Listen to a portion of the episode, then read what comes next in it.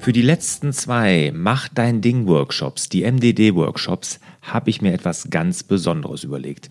Neben dem, dass du dein eigenes Navi fürs Leben gemeinsam mit mir erstellst, gibt es jetzt die Möglichkeit, direkt noch Mitglied in meiner Online Selbstmanagement Akademie zu werden und es gibt auch die Möglichkeit, ein persönliches Skype-Coaching mit mir damit zu buchen. Alle Infos dazu findest du unter larsbobach.de-mdd.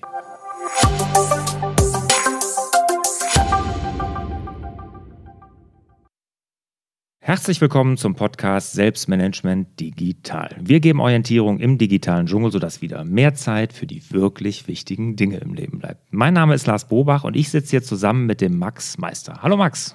Ja, hi Lars. Schön, dass du da bist. Der Max, der sitzt mir auch persönlich gegenüber. Im Rahmen eines Präsenztreffens in München von der Akademie haben wir uns nämlich jetzt hier mal zusammengesetzt. Und den Max, den kenne ich auch schon ein bisschen. Und ich finde seine Geschichte wahnsinnig interessant und deshalb habe ich ihn hier auch mal zum Interview eingeladen. Der Max führt nämlich das Familienunternehmen Ludwig Meister mittlerweile in der dritten Generation gemeinsam mit seiner Schwester. Ludwig Meister, muss man wissen, ist auf technischen Handel spezialisiert, insbesondere Welslager. Der Max, der ist erst 36, dreifacher Familienvater und hat so richtig Innovation in das Unternehmen reingebracht. Und mich interessiert heute wirklich erstmal, wie das überhaupt zu dieser Generationenfolge gekommen ist. Da spricht bestimmt auch ein Stück weit der Neid mit. Das ist mir ja mit dem Familienunternehmen meines Vaters nicht geglückt. Und natürlich, wie man da so Innovationstreiber ist wie er, weil er lebt das Thema Supply Chain. Max, Frage vorab, war dir von Anfang an klar, dass du in das Familienunternehmen einsteigen wirst? Ähm, nee, das war mir nicht von Anfang an klar. Muss man dazu sagen, ich war äh, eigentlich jedes Wochenende in der Firma, das ist schon so.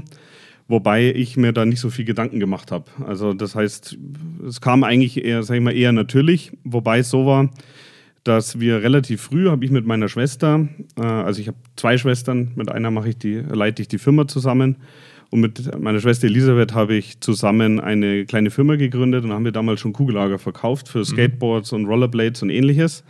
Und ich glaube, das war schon einfach der erste Schritt, warum wir oder wo wir gesehen haben, dass uns das Spaß macht und dass man äh, ja da wirklich was bewegen kann. Und äh, ganz kurz, wie hat dein Vater da reagiert, als ihr eine Parallelfirma aufgemacht habt? Ähm, die, die, haben uns ziemlich unterstützt. Das ging allerdings dann auch so weit, dass ich irgendwann die Mitarbeiter von Ludwig Meister überredet habe, Kugellager für mich zu verkaufen. okay. Und ähm, da haben wir das dann irgendwann beendet. Aber die fanden das super, die haben uns voll unterstützt, weil man einfach auch äh, mit Learning by Doing am besten sehen kann, was macht einem denn wirklich Spaß. Mhm.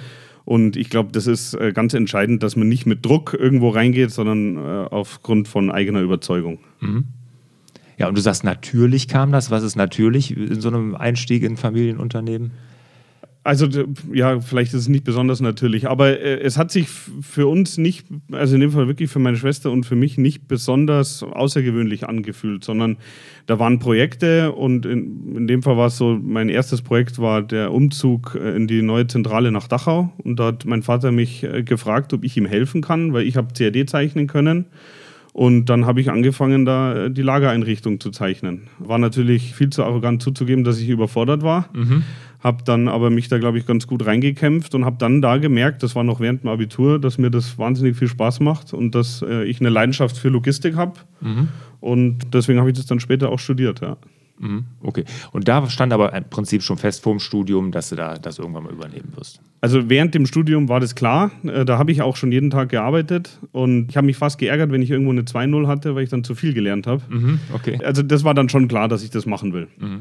Und ich habe relativ lang studiert, weil ich es eben nebenbei gemacht habe. Und äh, seit äh, ja, 2009 bin ich eigentlich äh, ganztags in der Firma. Mhm. Und ja, also es kam Zug um Zug, Projekt für Projekt. Die Projekte sind größer geworden und irgendwann war mir klar, ich will das unbedingt machen. Und heute muss ich auch ehrlich sagen, kann ich es mir gar nicht mehr anders vorstellen. Mhm. Schön. Jetzt ist das ja dritte Generation. Welche Funktion hat dein Vater zurzeit noch? Mein Vater ist äh, Vorsitzender sozusagen vom Gesellschafterausschuss. Das heißt, er ist äh, im Ruhestand, ist nicht mehr in der Geschäftsführung. Meine Mutter hat früher das Personal geleitet, die ist aber schon länger im Ruhestand. Und äh, dementsprechend haben wir aber immer noch Kontakt äh, im, im, Zuge dieser Gesellschafterausschusssitzungen. Mhm. Und unter uns gesagt, wenn wir zum Abendessen gehen, äh, tauschen wir uns ja auch die ganze Zeit mhm, zum ja, Thema mhm. Firma aus. Mhm. Und die Geschäftsführung mache ich, wie gesagt, mit meiner Schwester zusammen und wir haben noch einen Fremdgeschäftsführer, den Herrn Meier, der bei uns den Vertrieb leitet. Mhm. Und so haben wir die Bereiche bei uns aufgeteilt. Mhm. Und er fuscht euch auch nicht da rein. Also, dass er jetzt da, konnte der loslassen? Ich meine, das ja, ist ja das, das, größte, das größte Problem. Das ist das größte Problem, aber in dem Fall war es auch die größte Stärke von meinem Vater, weil der wirklich äh, wenn der ein Thema abgegeben hat, hat der es zu 100 Prozent abgegeben. Und der hat nie vor irgendjemand anders dann da reingepfuscht äh, oder rumgemacht, sondern wenn ein Thema abgegeben war, war es abgegeben. Und das ist, glaube ich, äh, überhaupt das Wichtigste, weil wenn man der Juniorchef ist, dann muss man sich hier irgendwie positionieren, man muss sich Respekt erarbeiten und das kann man nur machen, wenn man wirklich da die volle Unterstützung hat mhm. und nicht so ein Frühstücksdirektor ist, der ein bisschen was machen darf und wenn man dann aber was falsch macht, wird da sofort reinregiert. Das mhm. funktioniert nicht. Nee. Und das war tatsächlich ab dem ersten Projekt so. Mhm. Wie lang war die Übergangszeit? Wie lange habt ihr das gemeinsam gemacht? Also ich würde mal sagen, das waren mit Sicherheit zehn Jahre insgesamt. Mhm. Also schon eine relativ lange Zeit, wobei ich davon, wie gesagt, auch äh, einen Großteil noch äh, studiert habe.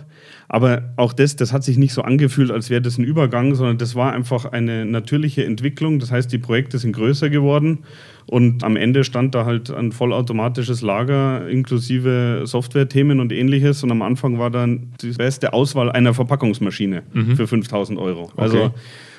Ja, und dementsprechend, äh, das hat sich wirklich Schritt für Schritt, äh, ist es so gewesen, dass mein Vater im Alltagsgeschäft immer weniger gemacht hat und äh, dass wir sozusagen zu den Events alleine gefahren sind und Termine alleine gemacht haben und am Ende äh, haben wir sozusagen eigentlich das Alltagsgeschäft schon mhm. vor drei, vier Jahren, würde ich sagen, fast komplett übernommen. Ja. Mhm. Und jetzt innerhalb der Familie mit deiner Schwester, äh, wie, wie klappt das? Das klappt erstaunlich gut. Mhm. Also die Frage kriege ich relativ häufig, aber mhm. wir ergänzen uns gut. Mhm. Also wir sind typmäßig eine gute Ergänzung und wir helfen uns. Also das ist, glaube ich, ein großer Vorteil. Das heißt, wenn ich mal ein Thema habe, wo ich nicht weiter kann, dann gehe ich zu meiner Schwester und sage, Mensch, wie würdest du das machen? Und dann setzen wir uns hin und dann äh, diskutieren wir. Mhm. Und äh, da hat man 100% vertrauenvollen Rückhalt und wir haben das auch nicht, dass wir uns da gegenseitig positionieren müssen oder äh, dass man auf irgendwas neidisch ist, sondern nee, man freut sich, wenn man im Thema, in der Sache die Firma mhm. vorwärts bringt. Mhm. Ja, oftmals ist es ja so, dass das, wenn es so normal läuft, ganz gut klappt und sobald entweder die Schwierigkeiten kommen oder es geht zu gut, ne, dann fangen ja die Probleme an. Das stimmt, wobei hier einfach die, die goldene Regel Nummer eins ist, man muss kommunizieren und zwar, wenn es hart ist und auch wenn es gut läuft mhm. und man muss Erfolge feiern und man muss einfach immer kommunizieren. Und irgendwann ist man das so gewohnt, also so kann ich es jetzt nur von uns sagen, dass das komisch ist, wenn man kein Feedback gibt. Mhm und okay. wenn man nicht nachfragt. Und ich glaube, das ist ganz entscheidend, weil man einfach ansonsten keine Firma zusammen leiten kann, wenn man nicht offen, ehrlich kommuniziert und relativ viel natürlich auch kommuniziert, mhm. ja. Ja, eigentlich müsste ich jetzt, wenn ich das alles so höre, deinen Vater ja hier sitzen haben, weil was der da gemacht hat, also erstmal, dass er die an euch erfolgreich übergeben hat, dann noch euch als Team da so installiert hat, das ist ja wirklich schon toll. Das ist ja echt eine tolle Leistung. Ja, das ist wirklich eine Leistung, auf die er sehr stolz sein kann. Allerdings ist es auch so, er trägt es nicht vor sich her. Er freut sich, wenn er mhm. sieht, dass es funktioniert. Dann lehnt er sich zurück und sagt, schön, dass es klappt. Mhm. Und äh, da ist es aber auch so, wenn, mal, wenn er was sieht, was ihm äh, sozusagen, wo er äh, Fragen hat oder wo er Feedback haben will, wo er sagt, ah, das, das gefällt mir nicht so, dann äh, diskutieren wir darüber. Mhm. Und zwar äh, sind wir da auch mal unterschiedlicher Auffassung, aber das, das stört nicht. Mhm. Wichtig ist kommunizieren. Schön. Machen wir mal einen Strich unter die Nachfolge. Mich würde jetzt interessieren, es ist ja ein Traditionsunternehmen, dritte Generation. Mal ganz kurz Eckdaten, seit wann gibt es euch? Wie viele Mitarbeiter seid ihr jetzt? Äh, uns gibt es seit äh, 80 Jahren. Wir sind 300 Mitarbeiter und dieses Jahr hoffen wir, dass wir die 100 Millionen Euro Umsatz knacken. Man sagt ja normalerweise, äh, die erste Generation gründet, das war mein Opa. Die zweite baut es auf, das war äh, mein Vater. Und die dritte fährt es gegen die Wand. Ja. Äh, wir bemühen uns sehr, dass das nicht passiert. Ja. Wir kommen aus dem ja, technischen Großhandel, das heißt, unsere Kunden sind äh, Maschinenbauer und Industriekunden, die wir mit Produkten versorgen, die sie für die Fertigung brauchen. Mhm. Ja, schön. Jetzt so ein Traditionsunternehmen wie eures. Was ist denn so die größte Herausforderung in der jetzigen Zeit, vor der ihr hier so steht? Was würdest du da sagen? Also zum einen ist, glaube ich, die Ausgangslage ein bisschen schwierig, weil es uns relativ gut geht. Ähm, das heißt, im Moment schiebt die Wirtschaft ziemlich an. Das heißt dann, dass es schwierig ist, für Veränderungen wirklich Unterstützung zu bekommen. Und ich glaube, dass das eigentlich die größte Herausforderung ist, dass man nicht zufrieden ist, auch wenn es gut von läuft. Wem meinst du jetzt Unterstützung? Äh, von Mitarbeitern Ach so. Mhm. und auch von äh, manche Kunden finden vielleicht merkwürdig, was wir machen, manche Lieferanten. Aber wir versuchen einfach mit der Zeit zu gehen und uns zu entwickeln. Unser Ziel ist nicht, äh, dass wir nächstes Jahr ein gutes Jahr haben, sondern dass wir in zehn Jahren erfolgreich sind oder vielleicht sogar noch länger denken, langfristiger denken. Mhm. Und das ist, glaube ich, relativ schwierig, weil äh, man muss ja auch ehrlich sagen, viele Entwicklungen kann man gar nicht so einschätzen. Das heißt, äh, selbst wenn ich heute eine Entscheidung treffe, kann sein, dass in zwei Monaten ich die so nicht mehr treffen würde, weil sich äh, die Rahmenbedingungen geändert haben.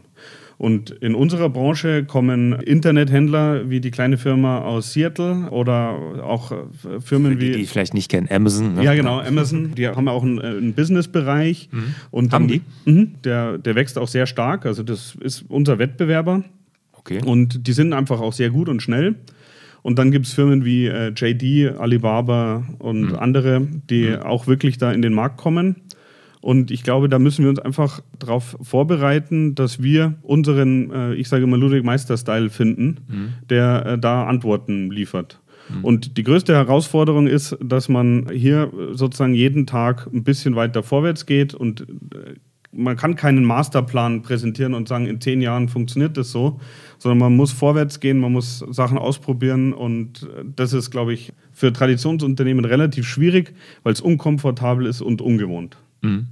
Ja, kann ich mir vorstellen. Ich sage immer, wer sagt, er ist gut aufgestellt für die Digitalisierung, der hat eigentlich schon verloren. Weil man weiß gar nicht, was auf einen zukommt. Ja, das sehe ich absolut so. Ne? Also ich glaube, heute geht es einfach nur darum, agil zu sein. Man muss einfach ein agiles, schnelles Unternehmen sein. Heute geht es um Geschwindigkeit. Ne? Und ich glaube, das hast du ja auch gesagt, das ist somit das Schwierigste, wenn ich das so richtig rausgehört habe. Ne? Das stimmt. Äh, Ich bin äh, kein großer Fan von dem Wort agil, aber das liegt einfach Über daran, weil es überstrapaziert wird. Ja.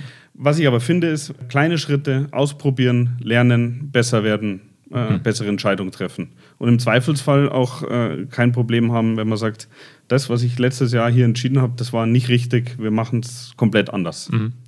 Aber das ist ja im Prinzip agil übersetzt, wenn du mich fragst. Genau, äh, äh, übersetzt in die Praktikersprache von mir. Also, genau. genau. Jetzt mal ähm, Innovationstreiber, habe ich gesagt, bist du. Ne? So habe ich dich ja auch kennengelernt. Ne? Erzähl mal, was ihr da besonders macht, also an Innovationen, was, was du da angestoßen hast und wo ihr da Vorreiter seid. Also ich glaube, dass wir insgesamt in der Ausgangssituation sind, dass wir relativ viel digitalisiert haben bei uns.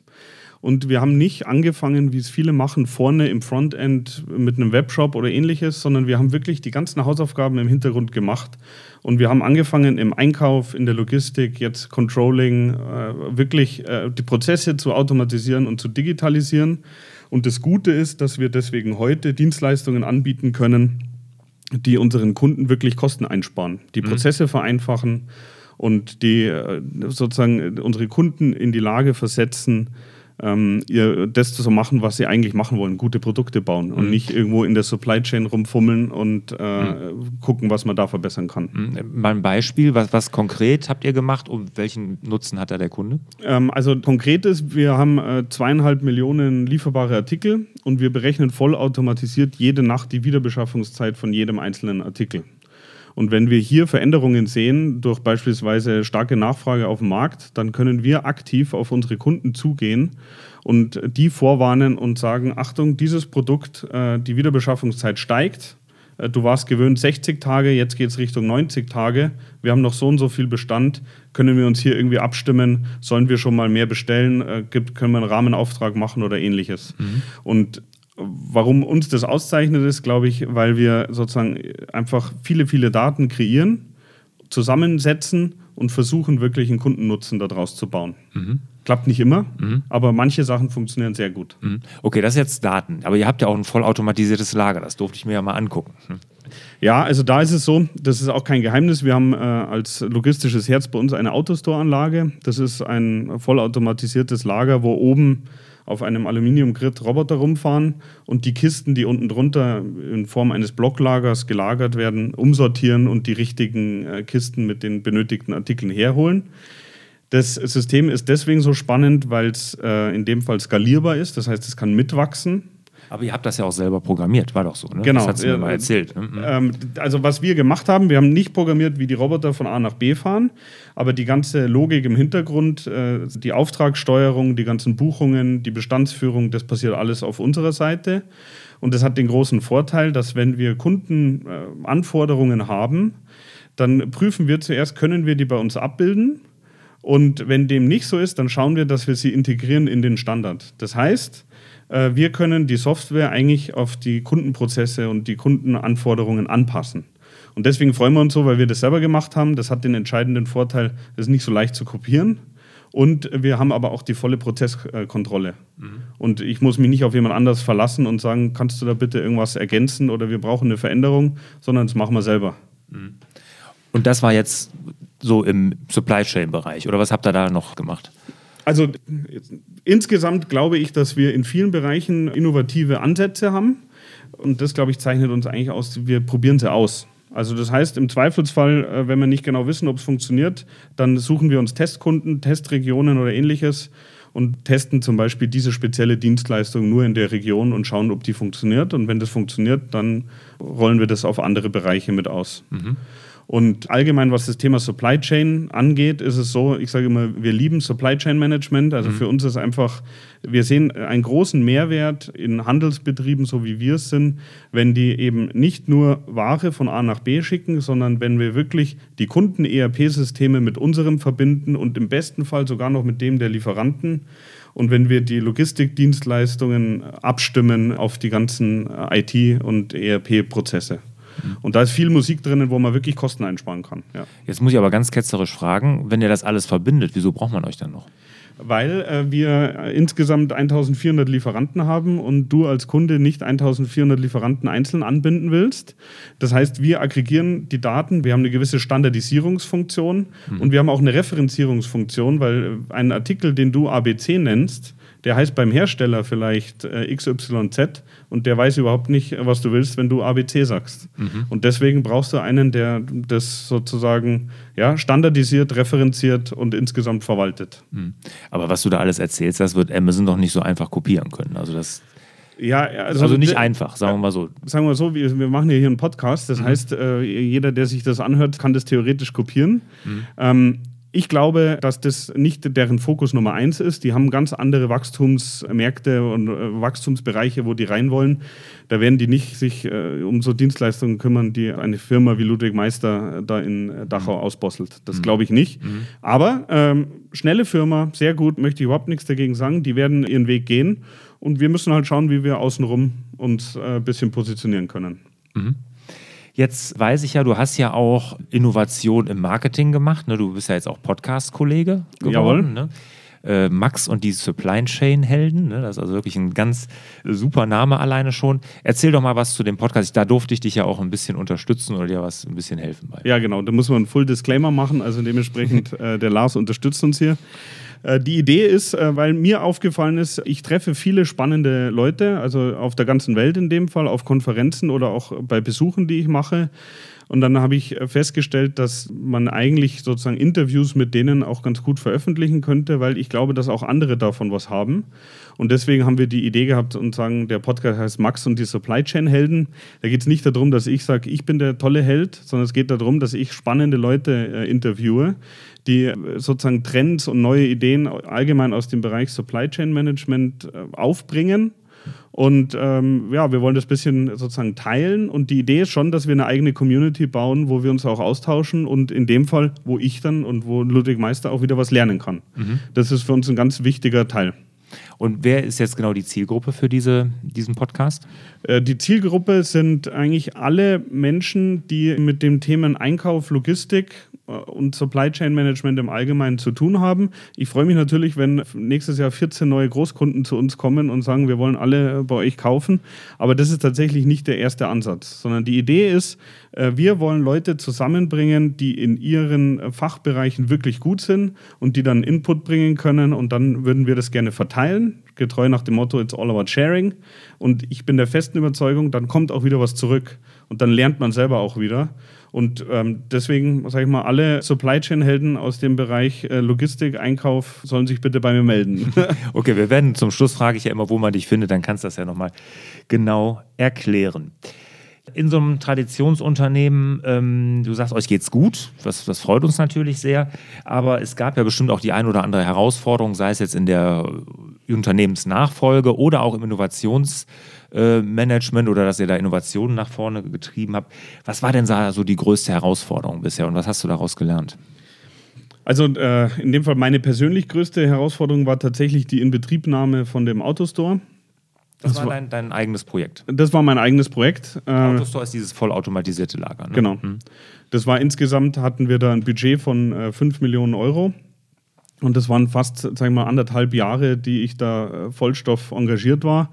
Und äh, die größte Herausforderung war wirklich, so viele verschiedene Gewerke unter einen Hut zu bringen, aber auch das Verständnis bei den Kolleginnen und Kollegen wirklich äh, zu bekommen, dass das ein guter Schritt ist und dass wir das machen müssen, auch äh, wenn im Moment alles funktioniert.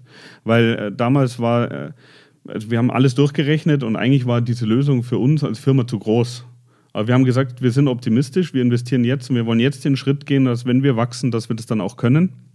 Und das war wirklich schwierig, muss ich ehrlich sagen. Also das war einfach äh, insgesamt sehr belastend. Wir haben teilweise, also wirklich jeden Tag von 6 Uhr in der Früh bis 23 Uhr äh, abends eingelagert, umgelagert, Artikel gezählt und da haben so viele Leute mitgemacht. Ich glaube, von den damals waren es so 250, haben es 160 Mitarbeiter beim äh, Aufbau und Umbau geholfen. Und äh, das war äh, tatsächlich eine riesen Herausforderung. Und äh, auf der anderen kann man nicht einfach kaufen, kann ich nicht sagen, ein Stück Autolager kaufen. Autostore.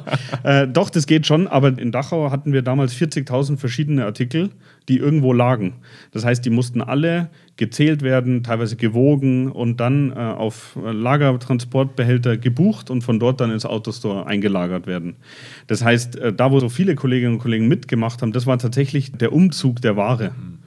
Und da muss sich jeder drum kümmern, der automatisiert, weil das einfach der entscheidende Punkt ist. Und der zweite Bereich, also das war sehr anstrengend, da haben viele, viele einfach auch einfach toll mitgeholfen. Der andere Bereich war wirklich äh, zu verstehen, was für eine Auswirkung so eine Automatisierung auf die Prozesse und die IT-Landschaft hat. Das war, war wirklich schwierig. Und da, sag ich mal, das war eine steile Lernkurve. Mhm. Und heute können wir alle stolz sein, dass das so gut geklappt hat, aber da glaube ich, haben alle auch echt hart dafür gekämpft. Mhm. Und was hast du so selber da mitgenommen aus dieser Herausforderung, da diese, dieses anderthalb Jahre Projekt? Also ähm, ich würde es heute so nicht mehr machen, weil da war ich wirklich am Ende ähm, sehr erschöpft, nenne ich es jetzt mal positiv. Äh, das hätte ich, glaube ich, äh, das Projektmanagement würde ich heute anders machen. Also ich habe tatsächlich auch in dem Projekt dann irgendwann angefangen, meinen eigenen Arbeitsstil zu ändern und zu digitalisieren. Ich habe nämlich da ziemlich oldschool auf Papier angefangen. Das heißt, das würde ich heute schon anders machen und insgesamt das einfach sozusagen ein bisschen auf mehrere Schultern noch verteilen. Auch das ganze Handling drumherum, weil es einfach, das war wirklich viel.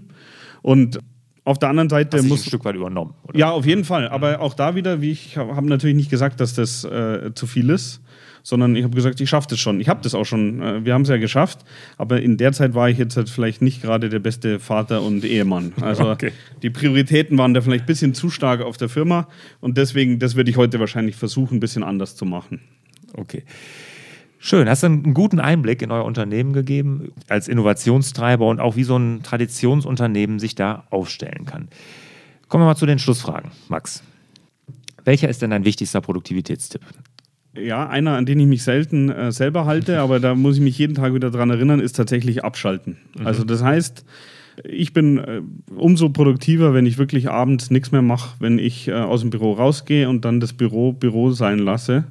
Und ich glaube, das ist eigentlich das Entscheidende. Mhm. Ja, wenn man für eine Sache brennt, ist es auch schwierig. Ne? Ja, es ist schon so. Ich meine, ich, ich sage das immer so, meine Frau äh, in dem Fall verarscht mich auch, aber ich gucke am Samstag auch äh, Logistikvideos von irgendeinem neuen äh, Zentrallager von JD in Shanghai. Mhm. Also ich habe halt da wirklich Interesse und Leidenschaft mhm. dafür. Das kann ich nicht abstellen, aber es ist trotzdem besser, wenn man sich in dem Fall wirklich, wenn ich mich hinsetze, ohne elektronische Geräte am Abend und einfach nur ein Buch lese. Mhm. Ja, so eine Oase der Ruhe kann ich da nur empfehlen. Und das ist oftmals nicht digital, absolut. Welche Apps oder welchen Internetdienst kannst du denn der Selbstmanagement Digital Community empfehlen? Ja, also da habe ich äh, lange drüber nachgedacht und eigentlich ist es so, dass äh, man, finde ich, keine richtigen Apps empfehlen kann, sondern das muss auch jeder für sich selber finden.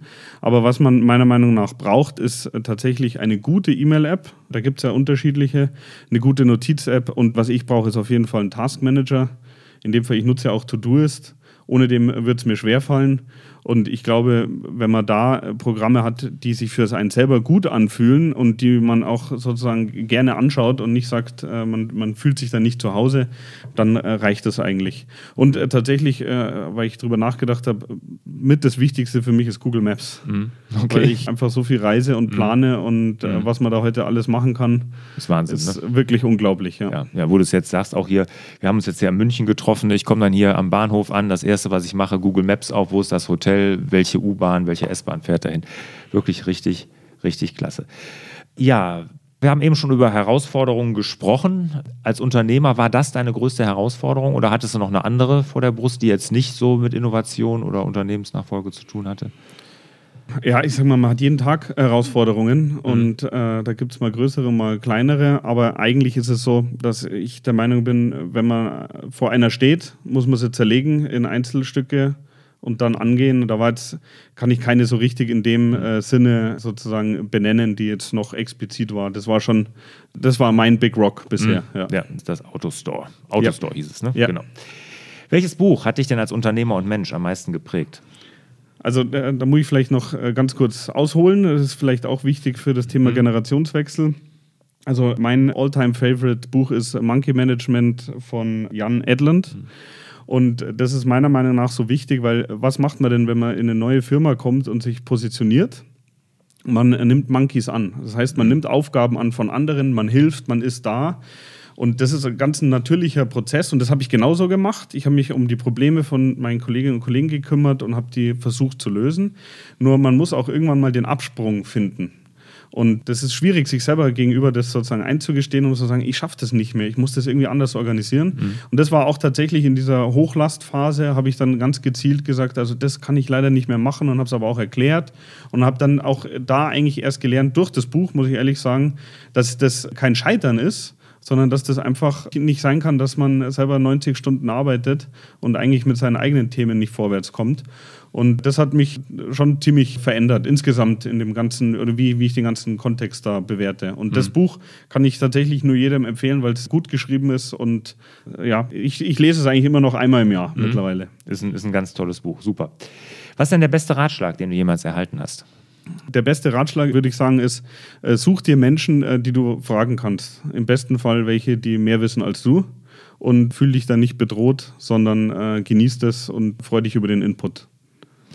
Schön. Bevor wir uns verabschieden, die letzte Frage. Wo findet dich denn jetzt die Selbstmanagement Digital Community? Wie können wir mit dir in Kontakt treten? Wo findet man deinen Podcast zum Beispiel? Genau, also äh, mein Podcast findet ihr unter supplychainhelden.de und ihr könnt mir auch einfach eine E-Mail schreiben an max at supplychainhelden.de und ihr findet mich aber auch bei äh, LinkedIn und Twitter einfach unter meinem Namen Max Meister. Max Meister, kann man sich gut merken. Ja, Max, vielen, vielen Dank. Hat Spaß gemacht. Ja, danke schön. Hat mich gefreut, dass ich hier sein darf. Ja, sehr schön. Und euch und dir, Max, natürlich auch wieder mehr Zeit für die wirklich wichtigen Dinge im Leben. Ciao. Ciao.